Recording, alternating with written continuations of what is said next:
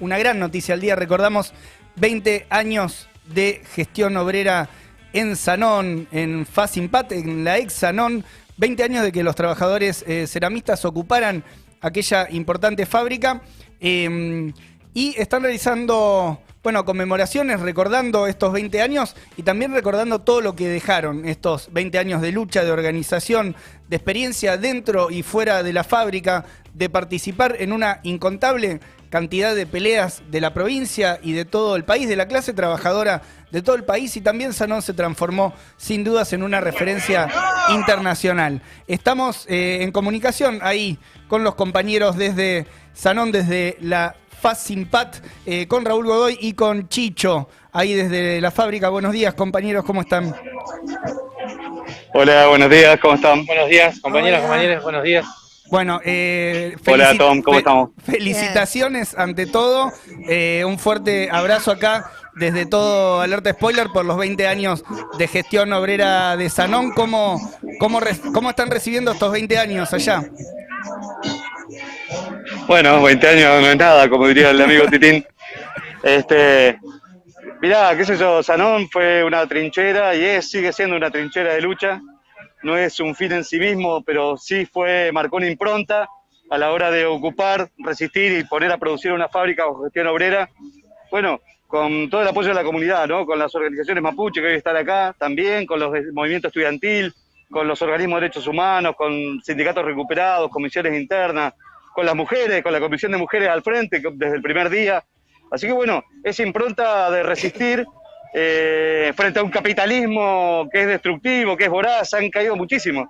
Pero bueno, hemos sobrevivido, hemos sido una trinchera de lucha. Es decir, no es un, como decía al principio, nunca para nosotros fue una salida definitiva, sino como una trinchera desde donde luchar por el conjunto de nuestra clase. Y bueno, el aporte de Sanón a la clase obrera neuquina y a nivel nacional, incluso experiencia a nivel internacional, creo que tiene, tiene ese mérito de- de aportar un grano de arena en esta, en esta construcción de una gran eh, organización de trabajadores a nivel internacional que se proponga tomar el cielo por asalto, ni más ni menos. En este sentido, un granito de arena acá de Sanón. Ni más ni menos decís. Ahí estamos viendo imágenes del hilo rojo eh, que pueden ver en, en la izquierda diario toda la historia de, de Sanón. Pero, ¿qué recuerdan de ese día ustedes?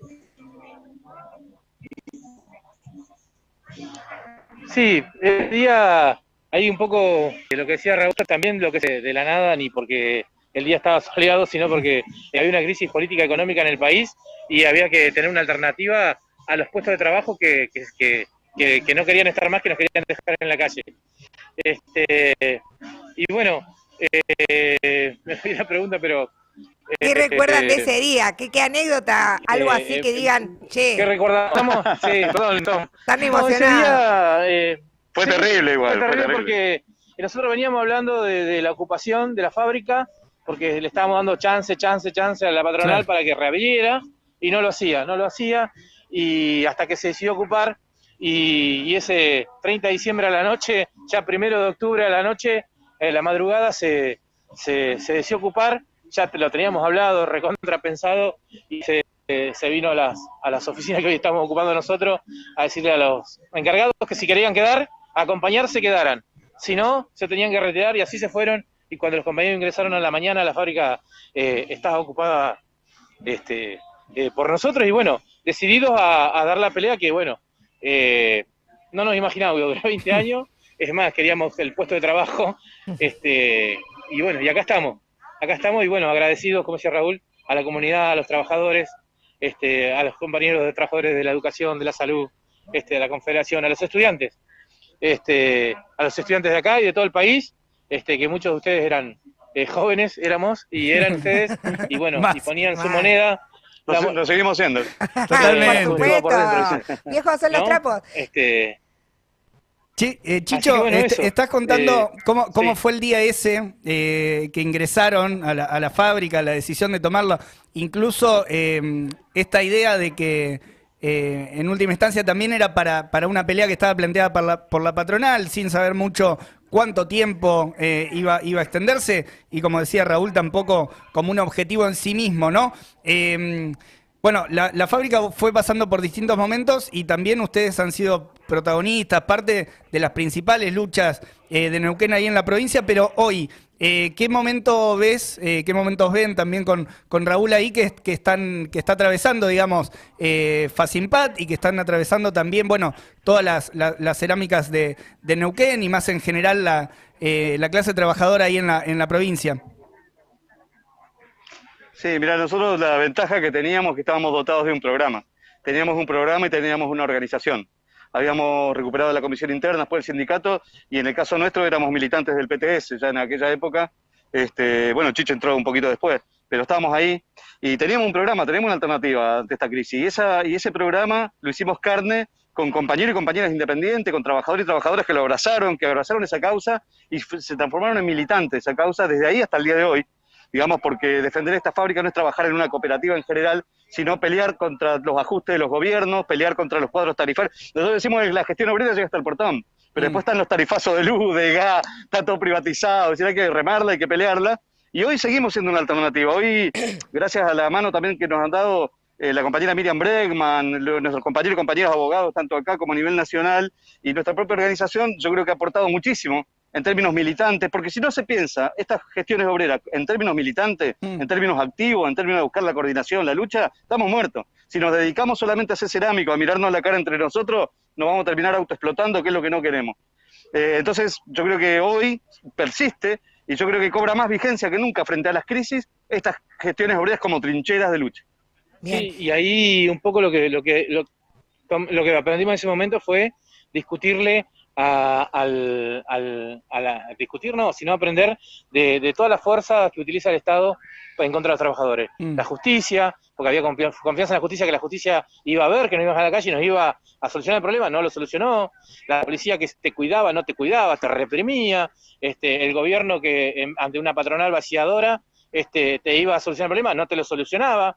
Y esa experiencia y eso fue haciéndose carne y conciencia y bueno, y de ahí eh, eh, apoyarnos en, en nuestra fuerza y en la fuerza de los compañeros que teníamos alrededor. Sí, yo quiero presentarles a alguien también que fue parte integrante de la primera comisión de mujeres que se formó ya hace 20 años atrás. Acá siempre tuvo importancia, bueno, la compañera Gloria, que está acá, eh, bueno, que ahora es integrante de la cooperativa de. Gloria.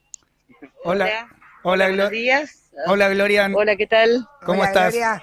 Bien. Festejando a full los 20 Bien, años. acá feliz, feliz, orgullosa de ser parte de esta gestión obrera.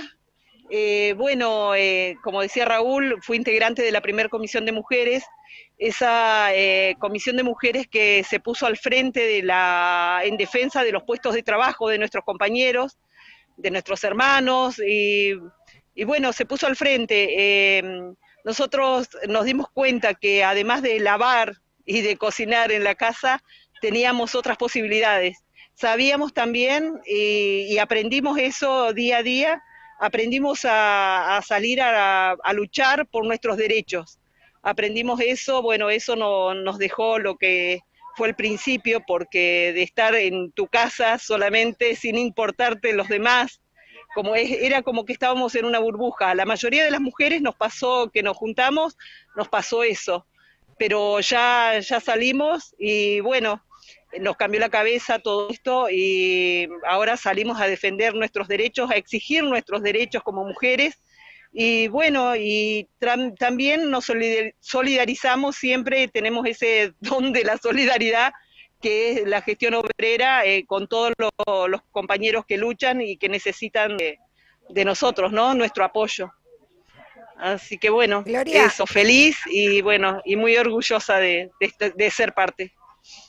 Gloria y. Chicho, lo, lo último para ir, para dejarlos para ir a la conferencia, una de las cosas que ustedes también demostraron es que dieron también un servicio a la, a la juventud haciendo un montón de festivales que no se, se, se necesita la policía para la seguridad ni nada.